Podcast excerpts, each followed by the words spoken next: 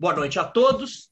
Sejam muito bem-vindos a mais uma Terça Literária, seu encontro semanal com os autores entrevistados pela União Brasileira de Escritores, a UBR. Eu sou Rogério Duarte, secretário-geral da entidade. A União Brasileira de Escritores foi fundada em 17 de janeiro de 1958 e seus objetivos são a defesa da liberdade de expressão, defesa dos direitos autorais e demais direitos dos escritores, a difusão da cultura e a democratização do acesso à informação. Atualmente, o presidente da UBE é Ricardo Ramos Filho, que dá as boas-vindas a todos vocês e à nossa entrevistada de hoje. Boa noite, pessoal. É um prazer ter vocês aqui mais uma vez, em mais uma terça literária. É sempre bom essa reunião para a gente falar um pouco de livros, literatura. É, eu fico sempre muito contente. Terça-feira é um dia muito especial para mim. E, Carla, é um prazer receber você aqui para a gente falar um pouco sobre você, sobre sua obra. Acho que vai ser muito gostoso o papo que a gente vai bater agora em seguida, tá bom? Obrigado, Rogério. Obrigado, Ricardo. As entrevistas da UBE acontecem às terças-feiras, às 19 horas, via Zoom, com transmissão pelo YouTube. Todas as nossas entrevistas ficam gravadas lá, é, vocês podem assistir. É, já são mais de 50 registros desde o início da pandemia. Todo o nosso acervo também fica disponível no Spotify, na Amazon Podcasts e no Google Podcasts. Claro, aí só o áudio, né? É, nossa entrevistada de hoje é Carla Milhouse. É, ela é jornalista e escritora, mestre em comunicação e cultura pela UFRJ, onde ela defendeu a dissertação sobre entrevista jornalística. É, o livro Por Trás da Entrevista foi publicado pela é, editora Record em 2007, foi finalista do Jabuti, é, e é resultado dessa pesquisa que foi orientada pela Heloísa Buarque de Holanda, que já esteve aqui conosco. É, a Carla também é pós-graduada em Arte e Filosofia pela PUC do Rio. Em 2008, ela publicou o livro A Bela Menina do Cachorrinho, que foi sua primeira biografia. Entre outros livros de não ficção, ela também é autora de é, do livro Marília Carneiro no Camarim das Oito, é, que é um livro sobre a vida e a obra da primeira figurinista da TV Globo. Na literatura, na ficção especificamente, ela estreou em 2012 com a novela filosófica A Sua Espera. Em 2018, publicou sua segunda novela, Nos Vemos em Marduk, pela Patuá, obra que dialoga com a literatura de Hilda Ilst. Em 2021, publicou poesia na antologia Volta para Tua Terra, esse é o título, Volta para Tua Terra, uma antologia antirracista, antifascista de poetas estrangeiros em Portugal, onde ela está nesse momento, está vivendo em Portugal, na cidade do Porto. Ainda em 2021, é, o seu primeiro conto feminista vai ser publicado na revista Logos, Biblioteca do Tempo, uma publicação portuguesa. Ela é colaboradora da revista Pessoa e, como eu disse, desde 2018 ela está vivendo no Porto com o marido e a filha Alice. Quem vai entrevistar a Carla é a Sandra. Sandra, boa noite. É, seja bem. Boa noite. E é, normalmente, Carla, a gente faz assim. Entre... A Sandra te entrevista por cerca de 45 minutos, então mais ou menos até as 7h50, 10 para as 8 e aí a gente abre para as perguntas do público. Seja muito bem-vinda, Carla. Obrigado, Sandra. Obrigada, obrigada pelo convite. Boa noite, Carla. Boa noite para todo mundo, para quem está nos ouvindo, para o pessoal da UBE, para os amigos, os colegas. É, é muito bom estar aqui com a Carla. Eu tenho uma história com a Carla que eu quero contar, porque eu acho que vale muito a pena. E como é que a gente se conheceu? Porque tem a ver com Hilda Hilst, de quem eu sou uma fã inveterada, e o Rogério também. Né? Nós temos em comum muitas coisas. Uma, uma delas é o Machado e outra é a Hilda Hilst. É, então, eu, eu vou começar com uma pergunta e depois eu vou direto para Nos Vemos em Marduk, para daí a gente falar dos outros livros. Tudo bem, Carla, para você? Tudo bem, tudo bem, pode ser. Então tá bom. Então, bem-vinda aqui no, na nossa terça literária, viu? Obrigada. Bom, a primeira pergunta que normalmente a gente faz é como é que nasceu a Carla escritora? Eu sei que você, desde pequena, de muito pequena, escrevia, enchia folhas e folhas, mas eu queria saber quando é que nasceu essa chama que te levou de vez para a escrita. Olha, é, eu uma vez, eu lembrei disso agora, não vou lembrar o nome do diretor do JB na época, mas eu fui entrevistar na época o dono do JB, Dr. Manuel Brito, eu acho, porque na época eu trabalhava para uma revista especializada em bebidas e ele tinha uma super adega e fui fazer um perfil com ele. E aí, na redação, conversando com um editor da redação, ele perguntou: eu era muito nova, devia ter, sei lá, 19 anos. E aí, um, um editor me perguntou: mas por que você escolheu fazer jornalismo? E eu respondi assim na lata, porque eu gosto de escrever. E ele me respondeu de volta: mas jornalismo não tem nada a ver com isso. E eu acho que aconteceu comigo que deve acontecer com, sei lá, 90% dos jornalistas que gostam de escrever. Eu escolhi o jornalismo porque eu queria ter um pretexto para escrever. E eu achava que tinha que ser jornalismo, porque se eu fizesse letras, eu não ia ter trabalho e seria só sobraria para mim dar aula e não é uma coisa que eu gosto de fazer, sou muito tímida, nunca, acho que desde cedo eu sabia que não, essa não é minha praia. Mas eu escolhi o jornalismo porque eu queria escrever. E só que, só que não é a mesma coisa, né? Assim, o jornalismo, assim, ele acaba é, formatando demais o seu texto e, assim, enfim, eu, o editor lá do JB tinha toda razão. O jornalismo não tem nada a ver com isso. Só que eu levei alguns anos, assim, é, trabalhando como ghostwriter, fazendo livros por encomenda, e fazia isso com muito prazer, gostava muito, porque eu gosto muito de entrevistar, gosto muito de, de criar uma, com ela mesma, de cumplicidade com um determinado personagem, e isso foi muito bom para mim, essa experiência. Mas é, na biografia A Bela Menina do Cachorrinho, que saiu pela de Ouro, é, é, que é a história de uma ex-dependente química, eu entrevistei é, a Ana Karina durante quase um ano. No final, eu tinha 800 páginas de depoimento. E eu tratei aquilo e tudo, e eu percebi é, que aquela biografia já era muito autoral a ponto de, assim, amigos meus que me conheciam, conheciam o meu texto, você ouvir mais de você ali do que da Ana Karina. Quer dizer, tinha muito das nossas conversas e tudo, mas eu percebi quase um perigo ali.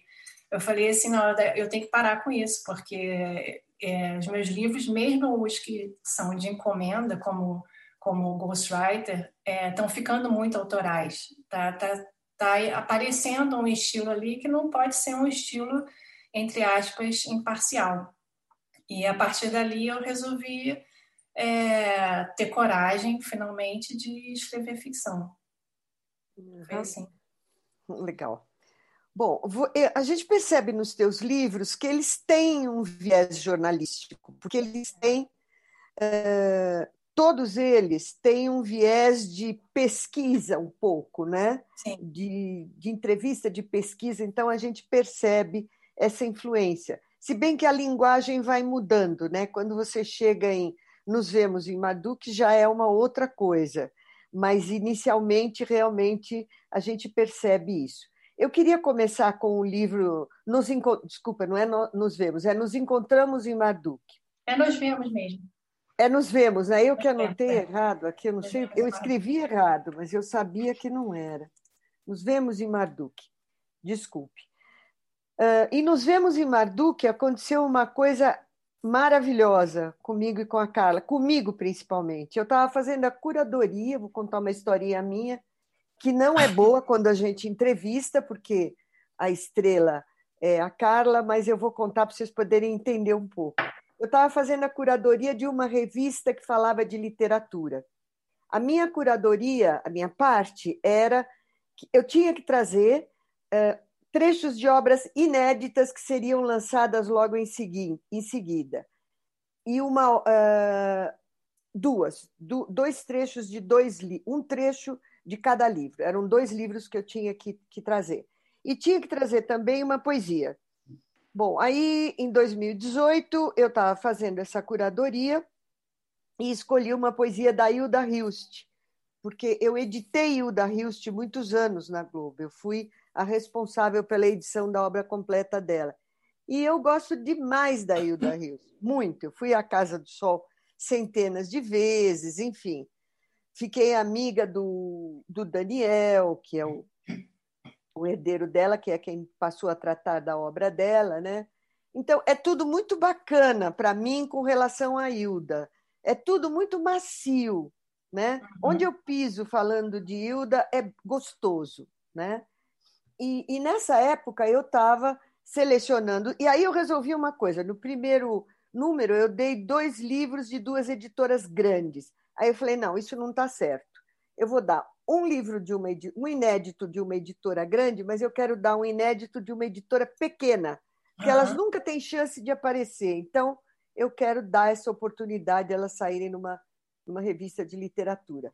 E aí eu conversei com a Mariana Soares, que é muito amiga minha, que é uma é uma agente literária querida do Rio de Janeiro, com a Lúcia Rita. Estava conversando com todo mundo, todo mundo me mandava, né? Porque todo mundo queria que saísse é, um trecho do inédito. Aí eu conversei com a Mariana, falei, Mariana, você tem algum autor de pequena editora? Ela falou, ah, eu tenho uma joia. É a Carla, e nos vemos em Madu, que é uma novela maravilhosa, incrível, é, eu vou fazer o seguinte: eu vou falar com o Eduardo da Patuá, foi a Patuá que editou, para ele te mandar o original. Aí Eduardo não mandou, eu no dia seguinte, muito ansiosa, liguei para ele e falei: Eduardo, eu quero. Me manda o PDF, expliquei, claro, mandou na hora, e mandou a capa. Quando eu olhei a capa, eu quase tive um troço, porque era o portão da, da Casa do Sol da Hilda Hilst. Eu falei, gente, será que eu estou doida? Mas parece, mas não disse nada. Começo a ler, a história da Carla era sobre a Hilda. E eu tinha escolhido o poema da Hilda. Aí eu fui ficando realmente achando que era uma série de coincidências. Uh, não acredito em bruxas, mas que foi uma grande coincidência, foi, né? Eu fiquei muito impactada quando eu vi que o livro era, nós vemos em Marduk, era sobre a querida Hilda Hilst, né? E, enfim, era a história de uma um editor convida uma, uma escritora para escrever a biografia da Hilda, né? E bom, enfim, essa escritora tem um surto, ela não aguenta a pressão e ela vai, ela sai de casa, deixa tudo e vai lá para a Casa do Sol, né? Que é a casa onde viveu a Hilda Hilst nos últimos vinte e tantos anos de vida, em Campinas que, aliás, é aberta ao público e eu realmente recomendo, depois da pandemia, que, que vocês visitem, é super importante, super bacana. E, e essa escritora, então, surta, ela larga tudo e vai lá para a casa da Hilda Hilst, né, para se encontrar, e aí ela resolve que é outro livro, não tem nada de biografia. Esse livro me marcou muito porque por causa dessas coincidências e porque eu gostei muito dele. Então, eu queria que você falasse um pouco mais da gênese desse livro, das tuas idas à Casa do Sol, como é que foi essa. Esse, quem é o Marduk, né? Eu não sei é. se todo mundo sabe quem é. Então, bom, Marduk é um planeta, né? Hipotético. É, e a Hilda dizia que para onde teria ido Einstein e o Júlio Verne. E a Hilda dizia que quando ela morresse, ela queria ir para lá. Então, daí nos vemos em Marduk. É, bom, nós, nós comungamos, então, do amor à Hilda, né? Na verdade, assim, a primeira pergunta eu respondi mal, a sua primeira pergunta, porque eu acho que foi lendo a Hilda que eu realmente decidi, assim, é, que eu tinha que escrever, que aquilo ali era a coisa mais maravilhosa do mundo. É, eu sou muito influenciada pela obra dela. É, eu descobri a Hilda lendo uma entrevista da Marie Claire quando eu era adolescente. Eu não me lembro qual de qual livro estavam falando, devia, talvez fosse da Obscena Senhora D, não sei. Foi nos anos, anos 80, mais ou menos.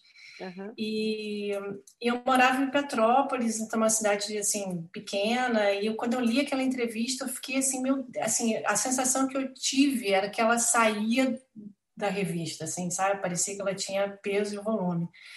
E eu falei para minha mãe, ela ainda era viva, e eu, eu falei para minha mãe, na época adolescente, falei, mãe, eu preciso dos livros dessa mulher, que assim, que mulher é essa? Eu preciso, preciso ler. E aí eu comecei a ter contato com a obra dela, acabei lendo tudo, só não li a dramaturgia, mas poesia, é, prosa, tudo. É, inclusive a obra da Hilda para mim é uma grande massa, assim, quando eu tento assim identificar, está em unicórnio, está na oficina nacional D, para mim é difícil, para mim é um, é um, um, todo, assim, parece uma obra só. É, mas aí então é, o que aconteceu, vou contar os bastidores desse livro. O que aconteceu foi que a Mariana, que é minha gente, é minha amiga, quando ela pegou a obra da Hilda para representar, eu soube pelos jornais e liguei imediatamente para ela. Falei, Mariana, você não está entendendo, eu gosto dela desde, desde criancinha, fiquei assim, enlouquecida com a, com a notícia. E ela falou, ah, então vamos na Casa do Sol comigo. Eu preciso ir lá e tudo, vamos comigo. E eu fui com ela e conheci, para mim era um sonho assim de, de, da vida toda conhecer a Casa do Sol.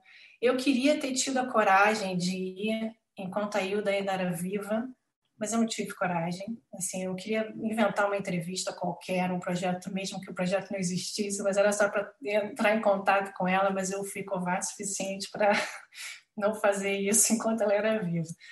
Mas aí conheci o Daniel, a Olga, e já tinha esse, esse papo, assim, da biografia da Hilda e tudo.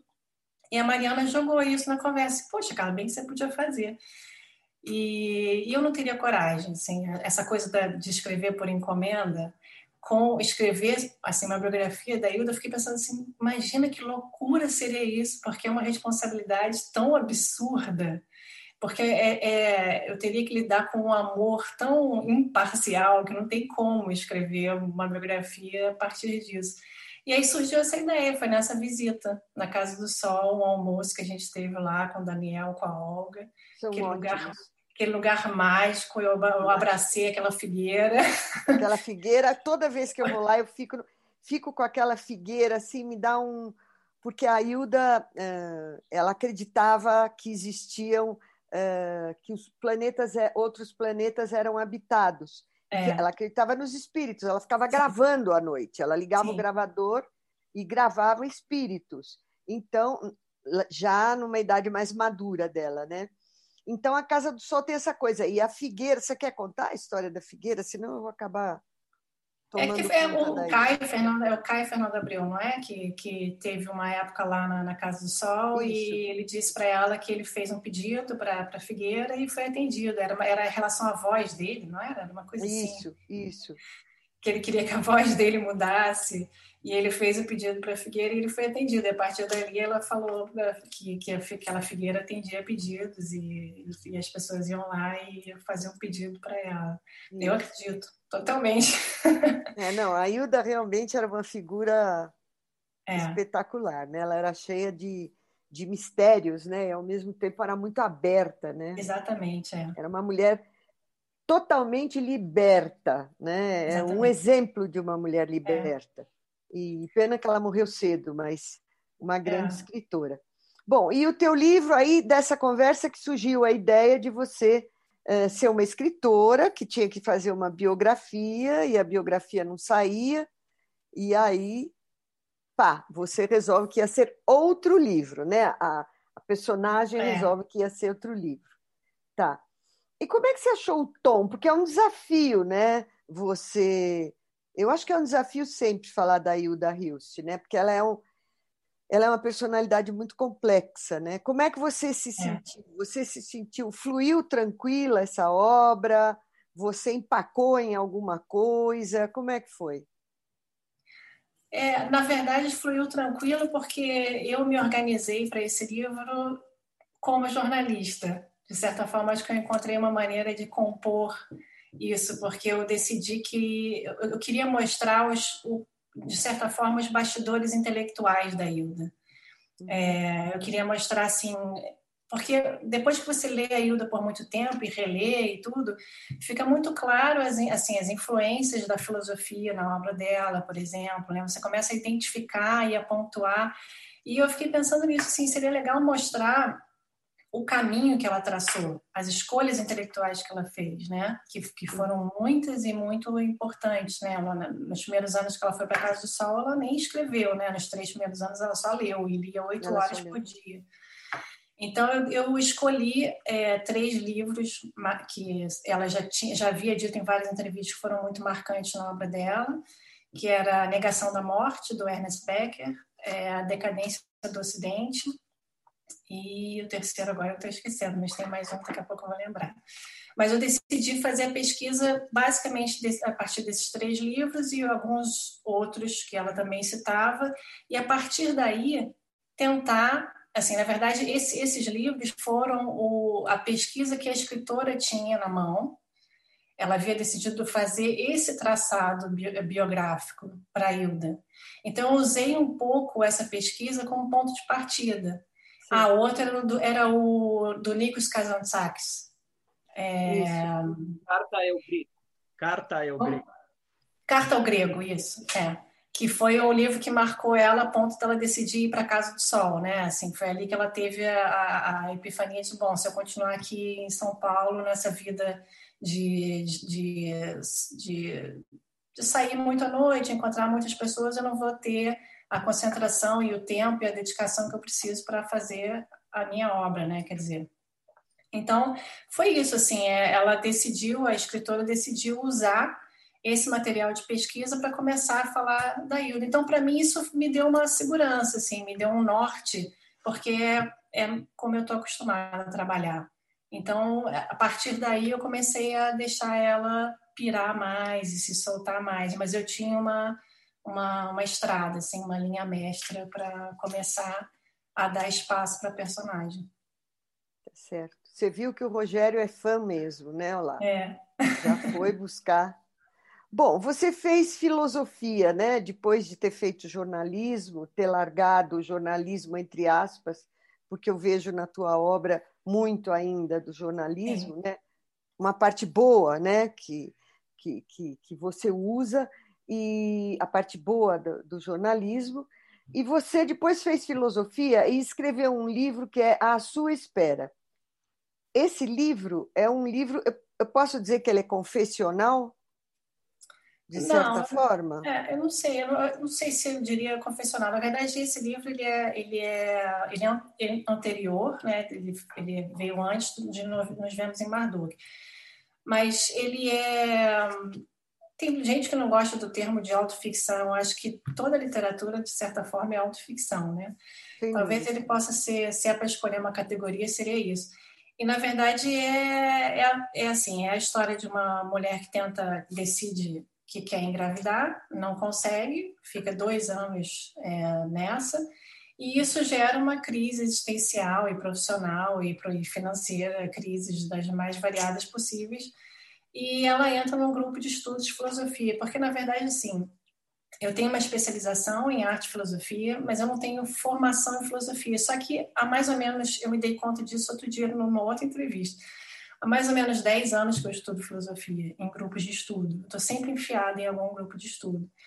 Então, é, eu usei também esse material que eu tinha, que na verdade eram os meus cadernos de anotação dos grupos de estudo, para colocar na história dessa personagem. Então, assim, na verdade é um grande fluxo de pensamento, uma grande, um grande romance psicológico, se vamos dizer assim, sobre essas questões existenciais. Na verdade, assim, o ponto de partida nem importa mais depois, não importava mais a questão de engravidar ou não engravidar, mas assim, as dúvidas eram mais importantes do que as respostas. Né?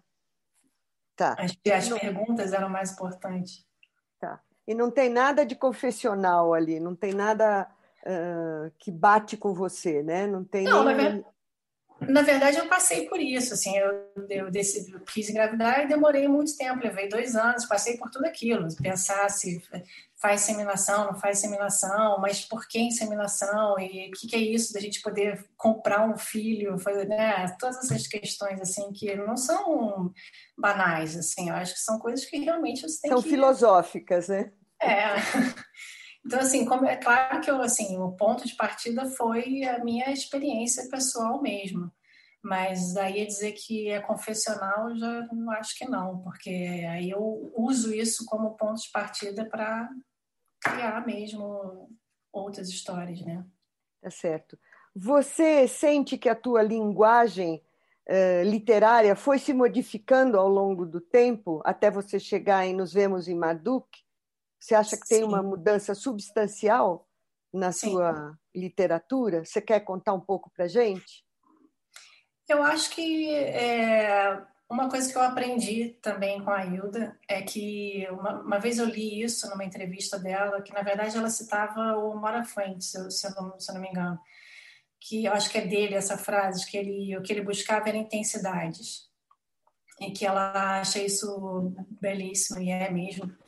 E, e para mim teve uma coisa importante, assim, que está relacionada ao jornalismo também, porque quando eu escrevia ficção, me vinha sempre uma coisa. Meu marido é roteirista. E aí ele sempre lia e falava assim, mas não tem trama isso aqui, assim, o que, que a personagem está querendo, o que que, sabe, qual é o conflito. Qual... E eu ficava assim, é, realmente, né, não tem, não tem trama. Mas é, eu acho que era eu largando um pouco a, a formatação jornalística e uhum. buscando essa coisa da intensidade, no sentido que, assim, eu não estou muito preocupada com, com a história em si, é, eu estou preocupada com a capacidade que aquela personagem tem de afetar e ser afetada. Né? Uhum. Assim, de, estou preocupada realmente com a percepção, com as afecções e com, com o fluxo de pensamento que isso gera. Uhum. E isso tem que ser muito livre, né? Isso tem que ser muito liberto mesmo, assim, das, das amarras até de tempo, espaço, é, de, de, cronologia, de, de conflito de personagens. Sempre tem um conflito, na verdade, porque a gente é educado assim, né? Nossa cultura de cinema e tudo, não tem como, assim, a gente, mesmo que a gente tente, isso está internalizado, né? Mas eu acho que teve um pouco isso, assim, de, de buscar, buscar intensidade mesmo, buscar sentimentos e reflexões, principalmente, assim.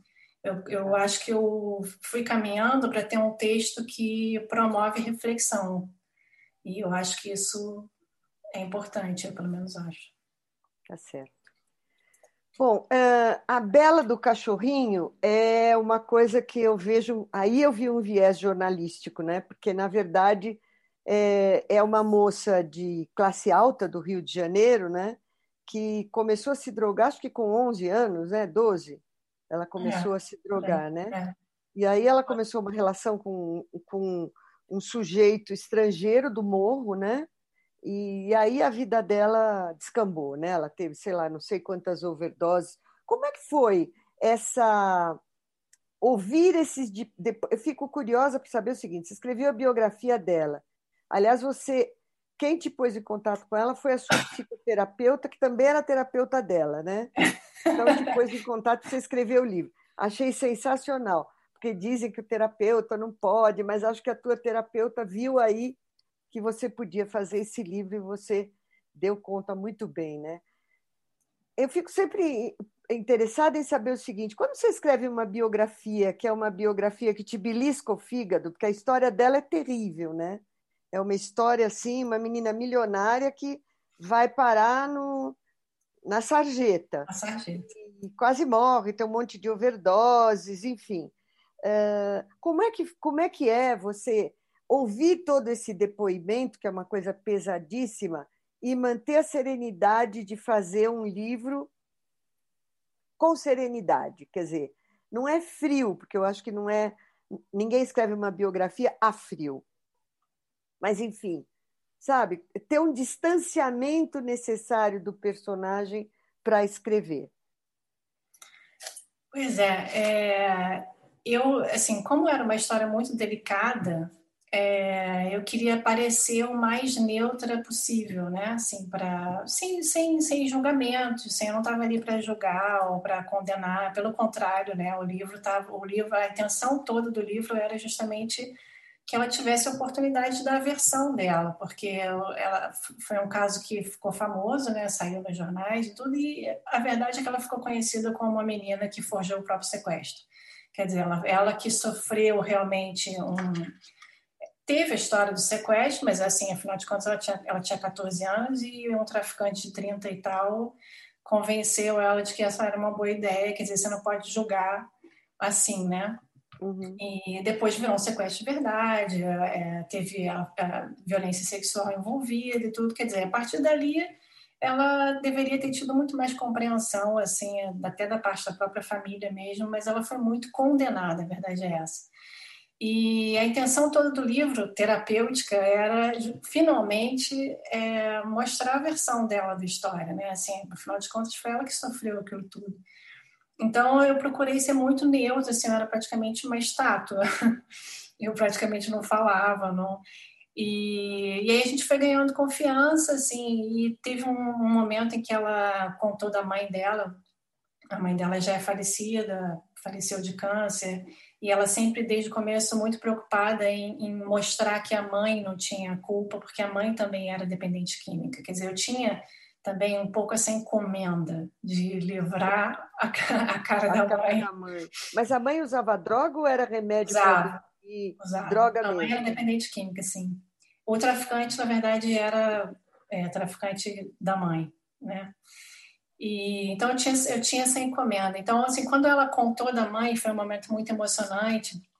É, ela chorou, eu chorei também. E eu lembro que ela falou assim: Poxa, que bom que você vai escrever com emoção, né? Porque acho que até então ela estava achando que eu, que eu ia escrever quase que mecanicamente, porque a minha preocupação de não, não deixar passar nada era tão grande que e aí as coisas começaram a ficar muito misturadas mesmo, não tem muito jeito, assim, eu fiquei meio cúmplice dela, é uma coisa difícil de explicar, assim, é uma espécie de, de síndrome de Estocolmo ali, foi difícil de... Eu precisei, na verdade, colocar uma terceira pessoa na história, porque você acaba ficando tão próximo é, que, que a, a a Ana ficava muito segura com o texto e eu não tinha o distanciamento necessário para falar assim, não, Ana, mas é isso aí, tá, é isso mesmo, não se preocupe. Então eu tive que chamar, eu chamei a Heloísa Buarque, que, que, é, que é minha amiga desde o mestrado, e ela foi lendo os capítulos e tudo, e ela entrou como uma terceira pessoa para triangular aquilo e dar, dar a opinião dela. Então, isso, isso é que acalmou a Ana Karina na época. Assim, ah, não, tá, tem uma editora aqui, tá lenta, é isso mesmo, estamos no caminho certo. Isso foi sendo feito capítulo a capítulo, porque realmente é uma relação é, bem, bem complexa, assim. É, acaba virando uma trama, né, entre vocês duas, é. eu imagino, porque deve dar uma sensação de dó, porque a história é horrível, né? A história é horrível, pois é. Eu me lembro dessa história e e aí todo mundo condenou essa moça, né? Eu me lembro é. que foi uma assim pau em cima dela, porque ela era rica, muito rica, é. né? Como é que ela descamba para uma coisa dessas, né? Que não tem nada não, a ver uma coisa com outra, né? É.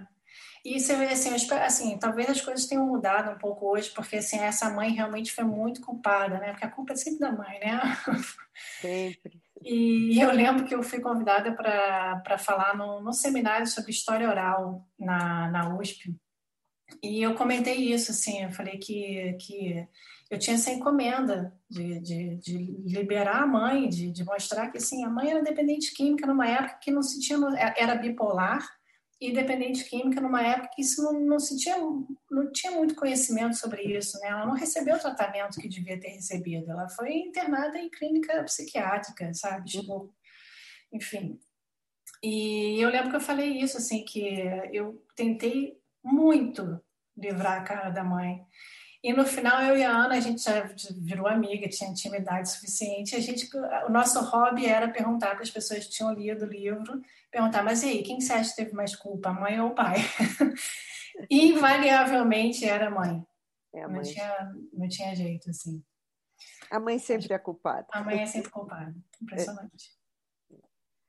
Bom, é, esse é um livro forte. Ele fez sucesso, Carla? Fez fez. É um livro que fez bastante sucesso, assim, teve teve uma boa uma boa é, cobertura na imprensa, saiu na, na, primeira página do Caderno Ela. Foi um livro bem bem recebido, sim. Foi de Ouro, né, que publicou? Foi, foi. E, e a Ana é Ana Karina, né? Ana Karina. Ana ela era bulímica também, é uma era coisa tudo, assim. Você pode imaginar. É. Era tudo, né? Era tudo. Era uma, uma coisa, né? A Mas hoje ela está bem. Hoje ela está bem. A ela gente ainda se inscreve de vez em quando. Ah, legal. Bom, é, você falou na Elo, né? A Elo é uma outro ponto em comum que a gente tem, né? Mariana, que é uma amiga muito querida, o Daniel, que é um amigo muito querido que na Flip ele eu levei a Hilda para a Flip, né? E aí ele eu saí da Globo. E quando ele soube, ele me procurou e disse: "Olha, não, eu quero que você publique uma obra da Hilda". Falei: "Mas não tem como, Daniel, pela Galáxia, né? Pela minha editora uhum. aí". Ele falou: "Eu vou te dar as cartas da minha mãe com a Hilda". Olha. E você pode publicar. Foi sensacional, né? Porque tinha muita coisa dela ali, né? Claro. E, enfim, foi uma, uma foi um livro muito legal de fazer. Bom, e a Elo, como sempre, né, uma amiga querida, além da Hilda e da Mariana, tem a Elo na jogada, ela foi tua orientadora no mestrado, né? Foi, foi. Pois é. A Elo também entrou no Por Trás da Entrevista, né? Que é o teu livro bem jornalístico, né? É. Uh, e que você aí aborda grandes figuras, como o saudoso Joel Silveira, o Zuenir. Conta um pouquinho desse livro para a gente, como, como é que, qual é a, a, como é que ele é, como é que foi construir esse livro, e a Heloísa junto também, né? Dizer, então, na verdade Heloísa... é a tua tese, né? É minha dissertação de mestrado, sim. É a tua tese que virou livro, desculpa. É, é só que a minha dissertação, na verdade, é, tinha o corpo da dissertação e as entrevistas. O livro reúne as entrevistas, né? É, era uma dissertação sobre a entrevista jornalística. Eu fiz uma, assim, fiz uma pesquisa assim para é, saber um pouco da, da, história da imprensa no Brasil. Vi muito sobre a influência do novo jornalismo americano. É, e eu tive a ideia, e assim, foi uma, uma junção interessante, assim, porque eu tive a ideia de entrevistar entrevistadores. Achei que não, não existia melhor maneira de falar sobre a entrevista do que conversar com os entrevistadores. E aí foi a Heloísa que falou, mas faz pensando em livro, porque ela já tinha editora na época, não sei se, né, se já era Aeroplano, acho que sim, já era Aeroplano. E ela falou, faz pensando em livro. E eu fiz mesmo, assim, cada entrevista eu fiz já uma, uma abertura, um texto de abertura. Então, na verdade, o livro é, é um, o texto do, do, da dissertação, a abertura e a conclusão e as entrevistas. E foi muito interessante, foi realmente muito. Ontem mesmo eu recebi um convite para falar. Esse livro foi lançado em 2007, eu acho, já tem bastante tempo. E essa semana eu recebi um convite de uma turma é, de São Paulo, da Casper Libero, eu acho, para dar uma entrevista, porque eles estão usando esse livro na, no TCC deles é, para falar como é que funciona o talk show e usaram o livro como pesquisa, quer dizer, é bem é muito gratificante isso, assim, depois é um livro tempo, que né? é um livro que não morre, né? Porque ele é, tem uma exatamente. proposta uh, de entrevistar entrevistadores, quer dizer, entender o mecanismo de uma é. entrevista mais do que ler a entrevista entender para entender o mecanismo, você tem que entender o entrevistador, né? É. Muito interessante. Eu acho esse eu... livro uma proposta muito bacana. É, eu parti do pressuposto assim, que se você não faz jornalismo sem perguntas, né? Uhum. Você pode até fazer pesquisas e tudo e tentar evitar isso, mas assim, não, sempre vai chegar um momento que você vai ter que entrevistar alguém, fazer uma pergunta que seja. Então, é, na verdade, é o fundamento do jornalismo, né? Uhum. E isso eu adoro. Aí tá, assim, as entrevistas para biografia, as entrevistas para os projetos de livro, isso realmente eu gosto muito, assim. Isso... Então, aí, é aí que, que, que aflora o jornalismo, né? É, essa coisa da, da pergunta direta ou da pergunta que você tem um certo preâmbulo, depende de como você vai... Uh chegar no seu entrevistado, né? É. Que conclusões você tirou desse, dessas entrevistas? Quer dizer, entrevistar entrevistadores, né? O que, que você descobriu aí de novo, vamos dizer, ou que te é. impactou? Eu acho que eu posso dizer que a entrevista é, é uma boa aluna, assim, porque ela passa limpo as coisas que você sabe é, acontecia muito com as entrevistas dos entrevistados falarem ah, legal, agora conversando aqui com você, eu lembrei, eu entendi, eu organizei melhor meu pensamento. A Ana Ruda falou muito isso, eu lembro.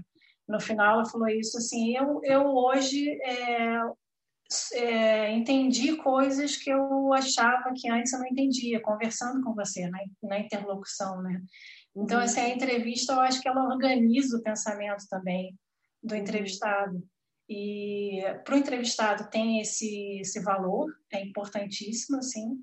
E para o entrevistador, eu acho que também é, tem muitas coisas é, de criação que acontecem no momento da entrevista né, para uma biografia ou para qualquer projeto que seja, tem ideias e nuances que só vão aparecer ali no, no, na interlocução mesmo, no encontro. Não vai acontecer com você sozinho, debruçado na sua pesquisa, vai acontecer ali no, no, no contato mesmo. Então, acho é. que para o entrevistado tem essa função de esclarecer seus próprios pensamentos, e para o entrevistador tem muito isso, assim, muito do, do, do resultado do trabalho artístico e de criação vem desse dessa experiência mesmo do contato com o material de pesquisa, seja assim com, seja ele qual for, né? Certo. Bom, é, uma coisa interessante, né, que você partiu para a filosofia, que parece que sempre permeou a tua vida, né? E você acha que a filosofia mudou a tua escrita? Com certeza. Ela interfere na sua escrita e na sua pesquisa? Com certeza. Você vai escrever um livro? Com certeza, totalmente. O ah. primeiro livro partiu disso. Foi a experiência. E assim, eu lembro que assim, foi um grupo de estudos de filosofia que eu cheguei nele por causa da Marília Carneiro. Na época, eu tava, tinha acabado de fazer o livro dela. É, era eu, ela, na época a Cissa Guimarães, e assim, foi um grupo de dois anos em que o professor era a mãe de é, é, Costa, ele é psicanalista também, e ele decidiu, ele, ele, organizou muito bem o curso, porque ele pensou assim, eu vou mostrar para vocês por que, que a gente pensa da maneira como a gente pensa hoje no mundo moderno. Quer dizer, vamos entender como que se construiu o nosso pensamento hoje. E foi, assim, uma experiência coletiva impressionante, porque é, todo mundo ali saiu do grupo para fazer alguma coisa muito legal. Eu fui depois eu fui fazer o livro da Ana, tinha o Ricardo que era um músico que depois foi tocar na banda com o Caetano, porque assim expandiu horizontes de todo mundo do grupo. E a literatura é isso, né? Assim, você é, atravessar fronteiras, né? Você expandir a sua visão de mundo e Sem eu dúvida. acho que tem, é, assim, esse é o grande motor, eu acho, assim, eu acho que eu aprendi isso com a Hilda, lendo os livros da Hilda. E depois eu vi que depois eu vi que ela até fala, né, numa das entrevistas, acho que ela fala isso. É, eu fiquei adorei ter lido que ela acha que o escritor tem mesmo que estudar filosofia né? Não lembro sim, sim. em que momento ela fala isso, mas ela acha que o que deve inspirar mesmo um escritor é estudar filosofia. É a filosofia. Ela era uma estudiosa de filosofia, né? Lá é. na, na casa tem, tem muito livro de filosofia, né? Livros dela.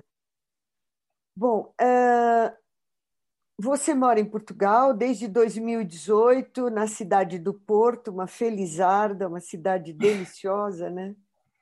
E está lá já há um bom tempo e está escrevendo um livro que se chama Desterro. E eu fiquei pensando se esse teu. Você pode dar um spoiler para gente? Esse livro tem a ver com o fato de você ter se mudado para Portugal? Você sente que há um desterro aí? Você sente um, um degrau na sua vida? Tem uma referência nesse livro sobre viver fora do Brasil ou é alucinação minha e nada? É só uma inspiração tua que, que, que te, tá, está te fazendo escrever desterro. Também quero saber quando, quando é que ele sai, se ele já tem editora e quando é que ele sai. Então, é, spoiler eu nem posso dar porque eu ainda não tenho o final, então não tenho como dar spoiler. Mas é, é, é, exatamente isso, assim, tem sim a ver com o fato de ter saído do Brasil e principalmente tem a ver com a ideia de luto, porque eu vim para o Brasil e um, poucos meses depois a minha mãe faleceu, é, eu já sabia, ela já estava doente, foi uma coisa que eu fiz é, sabendo mesmo, foi uma decisão difícil, mas é, bem pensada e eu acho que foi até foi bom para nós duas porque ela ficou feliz também de poder ver que eu vim para cá Mas foi um, foi assim, eu vivi aqui dois lutos: o luto da minha mãe e o luto do Brasil porque eu vim para cá porque as coisas estavam começando a ficar é, complicadas. Eu vi que assim tinha grandes chances do Bolsonaro ganhar as eleições. E cheguei, estava até comentando antes da entrevista que eu tinha feito uma promessa para mim mesmo, que o dia que o Bolsonaro ganhasse, se ele ganhasse as eleições, eu já ia estar aqui. E eu realmente consegui, eu estava aqui no dia, que, no dia que ele foi eleito. Quer dizer, então, é desterro no sentido de você realmente passar pelo luto do seu país, né? Uh, simbólico e físico e burocrático em todos os níveis. Então, é isso mesmo, assim, é a ideia de é, perder a terra mesmo, assim, perder o chão onde você pisava e onde você se sentia seguro e onde você tinha uma rede de, de sentido que tem que ser é, desfeita e você tem que começar tudo de novo. Então, sim. tem tudo a ver com isso, sim. Então, é um livro, ele é um livro de. É, ele é meio autobiográfico, ele é uma ficção. Como é que você classifica esse teu novo livro? Ele é, ele é Classifica ficção. não, porque livro é uma coisa que não dá para classificar, mas enfim. É. Ele é ficção, na verdade, assim. É, eu agora vou descobrindo que eu tenho um certo tema, que, porque mais uma vez é uma personagem que, na verdade, começa em Veneza. É uma personagem que, que supostamente está viajando ou passando no lua de mel, não fica claro. E ela entra no Café Florian e decide não sair mais. É como se, é como se o Café Florian fosse a Casa do Sol. e ela abduziu, fica, abduziu é, o personagem. É, e aí ela fica decide ficar lá, enfim, não volta para o hotel, fica lá. E aí a história começa a partir daí. E aí tem uma coisa mais surrealista, esse livro é muito mais surrealista do que nós vemos em Marduk, é, porque ela fica lá e, na verdade, o desterro, assim, a, a perda do território, ela é simbolizada pelas inundações de Veneza. Pelas, né? As inundações, as inundações de Veneza, Aqua Alta, né, como eles chamam, que teve Aquática. Acho que foi ano, ano passado, ano retrasado, que foi uma das maiores nos últimos 50 anos. Então ela fica lá inundada e vai encontrando maneiras de sobreviver ao pântano que vira a Praça de São Marco. E aí ela começa a lidar com outras coisas que aí sim não vou falar porque tem a ver com, com tem a ver com, com assassinato, enfim, tem coisas assim que realmente aconteceram de verdade que vão ser misturadas na ficção. Tem a tá. ver com surrealismo e com o assassinato famoso. Mas é. não tem editora ainda. Tá, e ele Mas sai quando? Eu não sei ainda, porque a pandemia e o confinamento e as aulas online da escola, aquela coisa que a gente teve que participar e virar professor de, do dia para a noite. Sim. Isso atrapalhou o processo todo. Então, assim, ainda não, ainda não sei quando vai sair. Tá. E, bom, eu estou curiosa no teu livro. Esse desterro é, tem uma coisa boa? No fundo, eu estou te perguntando se tem uma coisa boa estar tá morando no Porto, ter abandonado o Brasil completamente, ah, né? Ah, tem, assim, é claro que assim, a gente veio para cá e logo depois veio a pandemia, você nunca pode imaginar uma coisa dessas, né? Claro. Eu não, não, imaginei que eu fosse ficar tanto tempo sem ver minha família, por exemplo. Eu nunca fiquei tanto tempo sem, sem ver meus, meu pai, meus irmãos, enfim. E a ideia de, de saber que você não, não pode ir ou que você vai e talvez não possa voltar, isso tudo é muito complicado. Quer dizer, uma coisa é você se mudar e saber que é não, mas qualquer momento eu posso voltar. Então, assim, você se mudar e ficar realmente ilhada, né? Por, acho que por isso vem um pouco a ideia da inundação para mim, que é como se eu tivesse ilhada, né? Assim, na verdade, certo. todo mundo tá. É, mas tem uma coisa boa que é justamente você é, você você se isolar de certa forma. Você acha que para todo mundo que trabalha com criação, quanto mais longe você for, melhor, né? É, eu pelo uhum. menos tenho essa essa sensação. Assim, para mim foi muito bom em termos em termos assim de produção criativa foi muito bom. Porque você não tem referência, né? Você não tem que corresponder a nada, você claro, não, claro. não conhece ninguém, não está esperando nada de você aqui. Quer é. dizer, isso é bom, isso é bom. Esse é o lado bom de, de perder o chão, porque o novo chão pode ser qualquer um. É. Ah. Legal isso. Você tem uma frase que eu acho muito legal, eu queria encerrar com ela, na verdade, que é a ficção. Como é que é aquela tua frase sobre a ficção? É, filosofia, você fala uma coisa filosofia e outra da ficção. Ah, agora não sei. Que eu achei muito legal. Mas que eu falei agora, hoje? Não, não, não. Eu li numa entrevista sua. Você escreveu também As Drubal trouxe o trombone, né? Foi. Você participou, né? Com a Heloísa, sim. É. Isso. E a história da Marília também. Você escreveu com Elô também, não? Não, da Marília eu escrevi sozinha mesmo, mas saiu pela Aeroplano, foi uma coedição da Aeroplano com a Senac Rio. Tá. Foi uma delícia ah, fazer livro. Eu descobri aqui, é um livro filosófico porque só a filosofia salva. Ah. Assim como só a ficção nos permite trabalhar bem a verdade. Eu achei muito bacana essa tua frase. A ficção, só a ficção nos permite trabalhar bem a verdade. Achei, achei é. uma frase poderosa, né? Para se pensar mesmo. Verdade. Tá bom, eu acho que a gente precisa passar para as perguntas, não é, Rogério? Exatamente. Sim, então tá bom. Carla, agora vem as perguntas do, do povo aí que está assistindo e que quer saber mais coisas, e então eu vou te, te deixar à vontade para você responder essas perguntas, tá bom? Ah, Depois a gente então. se despede. Obrigada, Sandra. Obrigada a você por ter aceito o convite. Imagina. Obrigado, Sandra. É...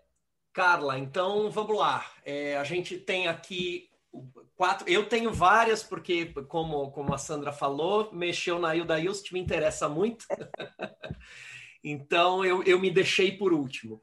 Vamos fazer primeiro. Uh, depois eu dou uma olhada se tem perguntas lá no YouTube. É, mas aqui na sala a gente tem, antes de mim, Ricardo, Raquel, Ricardo Ramos Filho, Raquel e Ricardo Fernandes. Vamos lá, Ricardo, você começa.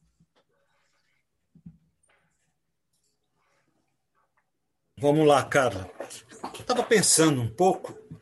É, essa verdade que é, a ficção permite que a gente é, define, encontre, explique tão bem, é, como ela fica quando a gente está em outro país e, de certa forma, porque você falou em não ter referências como uma coisa boa, mas quando a gente está num país longe das nossas referências e, e dentro de um universo pandêmico que era é, com o qual você não contava e que, de certa maneira, te afasta ainda mais das referências de toda e qualquer referência.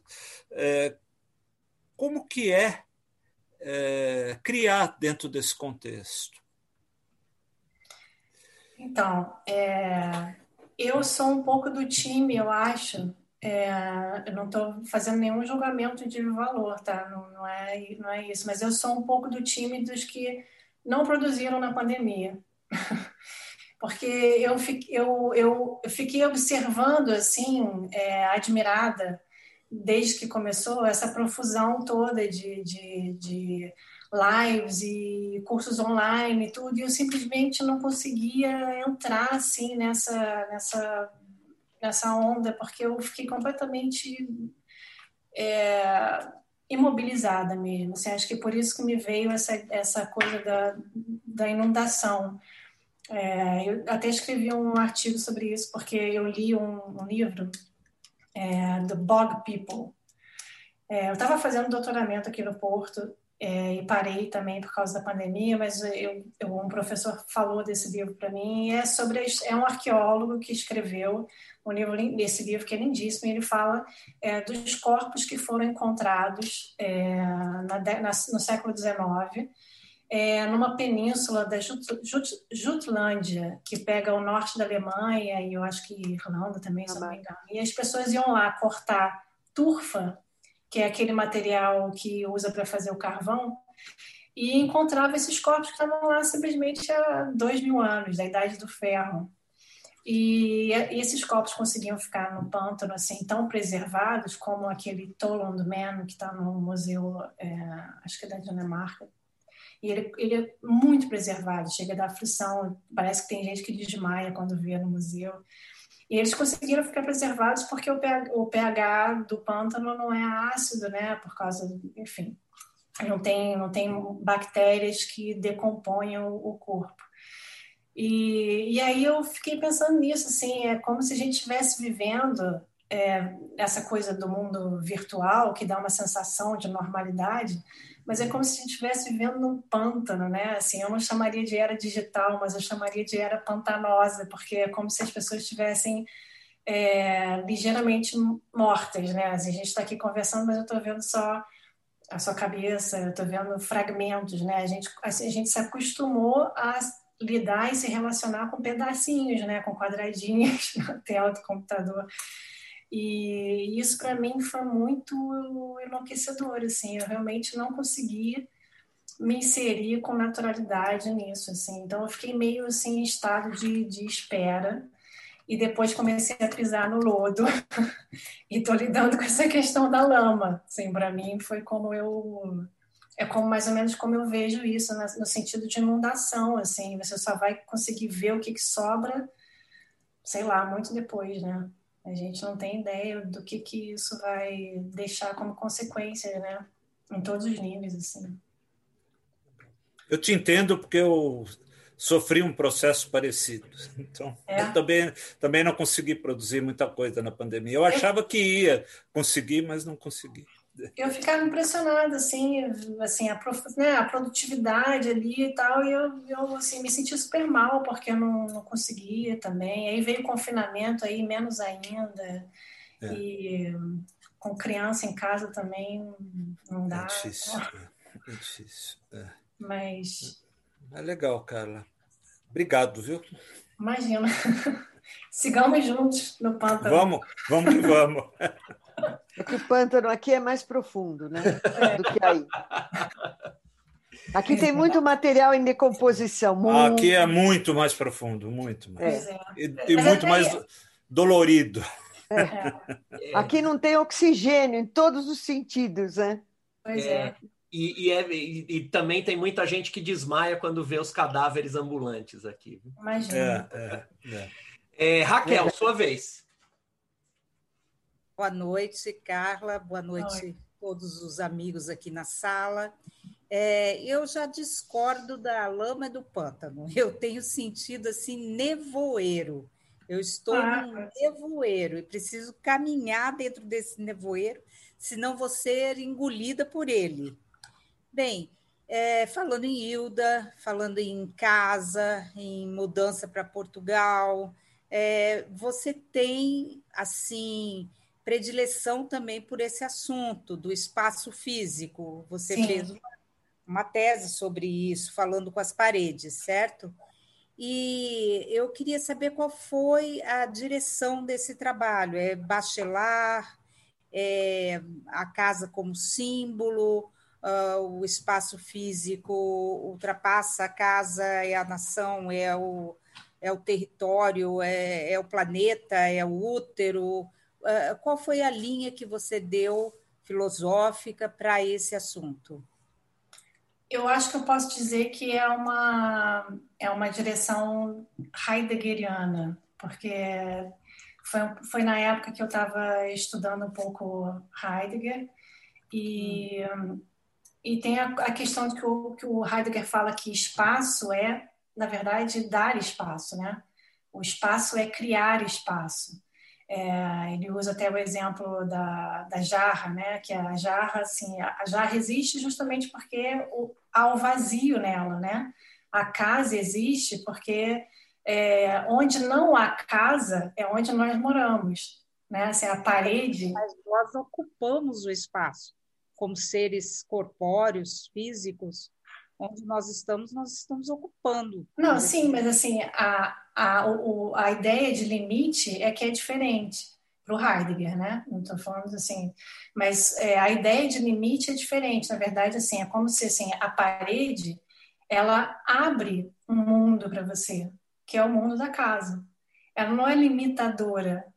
É a, assim, a parede é na verdade uma linha, um contorno que não fecha você para o mundo. Ela permite que você converse com o mundo. É a ideia de contorno. O seu interior dentro das paredes. É uma ideia de contorno, de, de entrelaçar. É uma, é, uma, é uma ideia diferente do limite como um traçado fixo que te divide. Eu estou aqui e você ali. Não, é, é uma coisa mais é, permeável, assim, é, é, entrelaçada mesmo, assim, e da, desse limite é que abre para outras possibilidades, no sentido, assim, eu falei Heidegger, mas também eu não sou filósofa, tá, gente? Assim, eu só pesco coisas assim dos meus grupos de estudo. Mas é, a ideia é um pouco também é, do limite para o Kant, né? Porque assim ele é parte do, do princípio assim de que a gente não, não sai do espaço e do tempo. Então a gente é limitado e a gente sim precisa se pautar pela, pela razão. Né? Nós é. temos as nossas contingências. Pois é. Mas, assim, nesse sentido do, do Heidegger de abrir espaço, é, é um outro limite, é, uma, é repensar o limite de uma forma diferente. Eu acho que é um pouco nesse sentido, assim, de, de conversar com a parede, é nesse sentido, de, de conversar com o que está me abrindo o um mundo e não o que está me fechando. Por isso a ideia de conversar com os tijolos e de, de falar com as paredes mesmo, porque é como se você estivesse conversando com o, o seu limite, só que de um outro lugar na verdade, assim, como se o limite fosse um outro lugar que não algo que te faz uma fronteira. Agora travou aqui a imagem, gente. Acho que acho que foi a, a Raquel. A, acho que a é. conexão é. da Raquel tá, tá travada. É, com certeza. Aqui está é, tudo certo. Acho que foi muito confuso, muito esquisito que eu falei e travou. Vamos dar só um segundinho para ver se a Raquel retorna ela tá ali. Tentando. É. Vamos fazer o seguinte: é... o, o, Ricardo Fernandes tem uma pergunta, depois a Raquel, quando ela retornar, não sei se ela ainda quer perguntar alguma última coisa. Ricardo não, Fernandes. Eu só, eu só queria ah, falar. Ah, voltou, voltou, voltou. Pra, é, queria falar uma coisinha para a Carla. Enquanto ela estava falando de tudo isso, de espaço físico e de paredes, eu, e ela lá em Portugal, eu lembrei do fado de quem eu gosto, nem as paredes confesso. Nem essa frase. Tá bom? Um abraço. Obrigada. Obrigada. Obrigada. Obrigado, Raquel, sempre aqui com a gente. Muito obrigado. É... Ricardo Fernandes, agora sim. Ricardo, tudo bom? Olá. É, é, você estava falando de muros, né? Do, do, do, muro não servir como obstáculo, mas algo para você contornar, para que ache o outro, né? É, né? E eu fiquei pensando aqui, é, com, com as pessoas falando, nós estamos todos separados, né? Só que é um muro virtual. Então a gente não acha. Onde está esse muro para que a gente possa achar o outro, né? Mais uma, uma reflexão aqui que eu fiquei pensando enquanto você estava falando, mas não tem nada a ver com a minha pergunta, tá? É, a minha pergunta é mais, um pouco mais objetiva. É que você falou que você é biógrafa e, e, e, eu fiquei em dúvida numa coisa muito muito prática aí, né? Uma, mais uma curiosidade.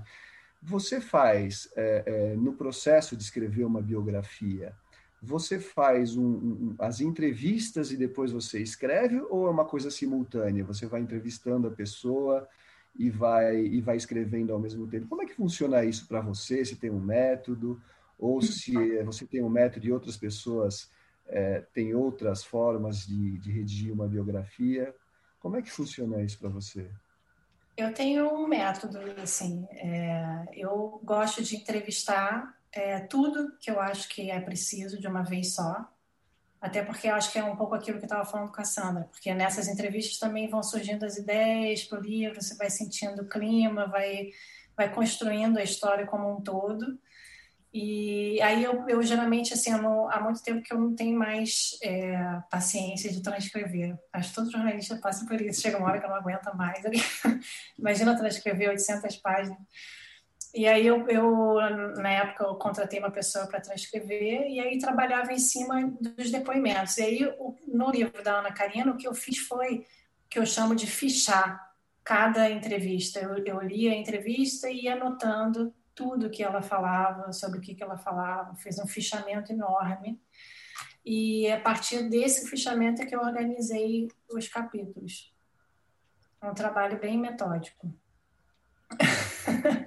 Um trabalho organizado, né? É, é. Tinha uma metodologia por detrás, né? É, e no livro da Ana era, é, é, era, difícil, porque, assim, era, na verdade, e até a gente fala, assim, eu coloco isso no texto, que, na verdade, a vida de viciado é muito sem graça, né? Porque era uma constância, assim, interna, sai, vai para lá, interna, sai, confusão, interna, sai, vai para lá, era isso o tempo inteiro. Então, tinha que ter um, uma maneira de, de organizar aquilo também para não ficar exaustivo, né? É uma coisa crônica e muito pesada ao mesmo tempo. É. Né? É, tinha que ter algum humor também, né? Para não ficar. Tinha que ser um pouco mais leve, né? Tá bom. Obrigado, viu, Carla? Obrigada a você. Obrigado, Ricardo Fernandes, pela pergunta. É, é, eu não sei, Carla, se eu vou, se eu vou abusar, posso fazer mais de uma pergunta? Pode. Legal. É, primeira coisa, é, é, Carla, eu queria saber o seguinte: você está em Portugal, você foi surpreendida pela, pela pandemia, mas eu queria saber se é, é, você falou que estava fazendo doutoramento e tal. Eu queria saber se, é, se você teve a chance, mesmo com o problema da pandemia, de dar uma, uma mergulhada no universo literário português é, ou, e, e, e, se você conseguiu, a gente estava falando né, um pouco antes da entrevista, se você, é, por exemplo, aquela livraria, é, meu Deus, esqueci o nome de novo. Aquela Irmãos Lelo. Exatamente. Não, não, é, é, é uma, uma livraria e poetria, exatamente. Que é só de, só de livros de poesia, que eles também têm eventos e tal. Então, eu queria saber se você se você leu, é, é, se você teve essa chance aí de, de mergulhar nesse universo na literatura portuguesa contemporânea? Olha, eu, eu, assim, na verdade, é, o que aconteceu foi que eu passei, assim, basicamente a ler mais, pelo menos até agora, é, a ler mais o Walter Ugumãe, que eu já conhecia. Mas é, quando eu cheguei aqui, é aquela coisa, né? Você vai em qualquer livraria aqui, tem 500 Walter Gumais. e ele é muito produtivo. Ele, escreve, ele escreveu um livro agora, assim, na pandemia, foi super produtivo na pandemia. Escreveu um livro durante o ano da pandemia, é, que se chama Contra Mim, é, que são memórias dele. Foi o primeiro livro, na verdade, autobiográfico, com lembranças da infância, inclusive. E eu achei muito interessante porque ele fala sobre como eram as, as escolas aqui em Portugal na década de 70. E porque eu, eu vivi um pouco isso assim da, da rigidez da, da escola, né? Uma exigência que em Portugal nas escolas mais modernas a gente já não, não, não encontra. E ele conta isso assim das professoras baterem com régua de madeira e alguns braços eram quebrados, era uma coisa assim realmente impressionante. Então eu acabei mergulhando no Walter Ugumai mesmo e meio que fiquei obcecada com ele, assim, não, ainda não, não parti para vários outros que eu quero conhecer. Legal. É, uma outra pergunta que eu queria te fazer é assim, é, na, na, é, na Bela Menina do Cachorrinho, é, eu, eu, assim, quantas horas de entrevista que você falou que você fez? As horas eu não sei dizer, mas eu sei que no final eram 800 páginas. De 800 páginas, é. Eu estava com 800 na cabeça, não sabia se eram horas ou essas, essas 800 páginas é, transcritas, né, que você falou. Sim. Era uma bíblia. Pois é, é, 800 páginas transcritas, mas não é, não é só isso, né? Quer dizer, no decorrer dessas horas todas, você mesma falou, você se envolveu com a história, se aproximou, Aí você usou uma expressão que eu adorei. Você tentou livrar a cara da mãe, né? tentou livrar é, a cara, é muito, é muito interessante. Quer dizer, você se envolveu aí nesse, nesse universo da, da, da dependência. E não consegui, hein? Não consegui livrar a cara não. da mãe. Não consegui. É, eu queria saber assim, é, é, o que, que você. Porque é uma experiência muito intensa. É, o que, que você aprendeu, não, não em termos literários, porque aqui você já falou do método, etc., mas como pessoa, olhando de fora essa história. É, porque é o que você falou na entrevista. Normalmente as pessoas julgam com, muito, com muita facilidade, né? Ah, a mãe, a mãe tinha problema com drogas, logo a filha também tem. É, é, é, é eu, eu, sinto de, de outras obras desse tipo, porque eu estou dizendo isso porque eu sou leitor desse tipo de obra desde muito menino. O primeiro livro que eu li era, foi a Christiane F. Que... Ah, eu, esse livro me marcou muito também. Pois é. É, é, é, acho que é o grande clássico da, da, da dependência química, né? É. é então eu, Foi mais ou menos o meu ponto de partida ele. Pô, eu acho que esse livro é mesmo, né? Para essa, para esse tipo de biografia, esse tipo de depoimento, ele é o, o, o pai de, de todos os. Tem coisa antes, tem coisa muito boa depois.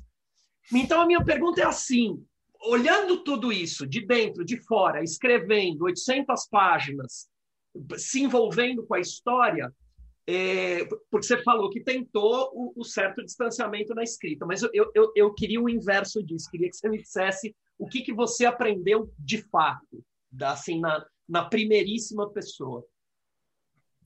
Então, eu aprendi que eu precisava escrever as minhas coisas, que eu não aguentava mais contar a história dos outros porque não brincadeira mas é porque eu aprendi isso assim que eu eu usar eu usei aquela história como pretexto para encontrar um estilo mesmo. E aí depois eu tive uma certa crise de consciência assim mas será que eu deveria ter feito isso? Porque de certa forma talvez eu não tenha sido muito imparcial entendeu? Eu não mudei os fatos não, não mudei a história.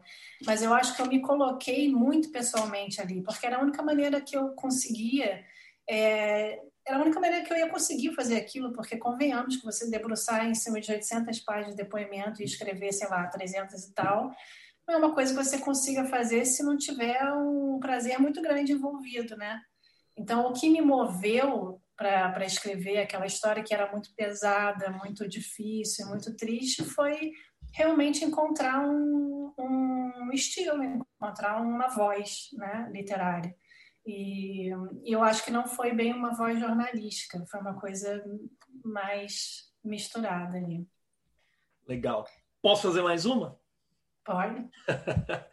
eu percebi uma coisa, não sei se é uma, uma viagem da minha cabeça, mas assim, de um lado, a obra da Hilda Ilst, que eu, eu acho muito difícil adjetivar a obra da Hilda Ilst, é, é, assim dizer, é, é, uma obra que é isso. Ela, a própria natureza da forma da Hilda Ilst é, é muito difícil de adjetivar. Então eu vou, vou fazer aqui uma, um pecado. Então eu diria o seguinte: é, de um lado a obra da Hilda Ilst que é muito subjetiva. Vou, vou, eu sei que isso não dá conta, mas só para eu fazer a pergunta. De outro lado, o jornalismo. E me impressionou que na entrevista você sempre falava. Quando eu entrevistava, eu me envolvi, quer dizer, a entrevista que teoricamente é para ser objetiva, etc. Aí você se envolve com o entrevistado e, e quer dizer, o que, que me pareceu que o que te interessa é sempre esse esse esse ponto intermediário entre aquilo que é a pretensão de uma escrita objetiva, etc., e de um outro lado é, a, a Hilda Ilst, né, que é absolutamente é, subjetiva. Claro que, repito, sei que esse, esse adjetivo não dá conta da Hilda.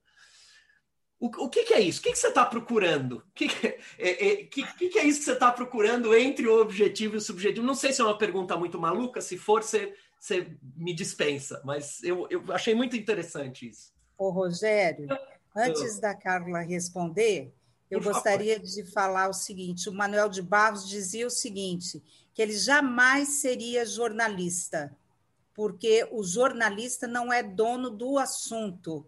Só quem é dono do assunto é quem inventa. Então, uhum. eu creio que isso combina com o que você acabou de sem falar. Dúvida, sem dúvida, sem dúvida. É isso.